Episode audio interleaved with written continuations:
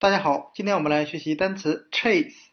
chase 它表示追赶、追逐、追捕的含义。它既有名词的词性，也有动词的词性。那我们可以用单词 case 案件、事情来记这个单词。case 这个单词呢，我们比较熟悉，比如说这是一件小 case，就是小的事情。由事情也可以分，也可以派生出案情、案件的含义。那我们用 case 可以记 chase，啊，警察在追捕一件，警察在追捕犯人，啊，这个事情呢，它是一个案件。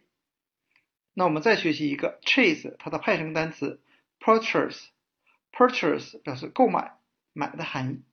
那我们可以这样来联想，追逐时尚。追逐时尚的人啊，总喜欢购买一些时尚的衣衣服或包包。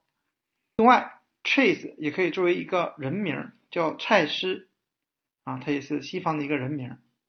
那今天我们所学的单词 Chase，追赶、追逐、追捕，可以用它的一个形近词 case，案件、事件来记忆。另外，还可以学一个它的派生单词 purchase，购买、买的含义。还有，它也可以作为人名蔡司。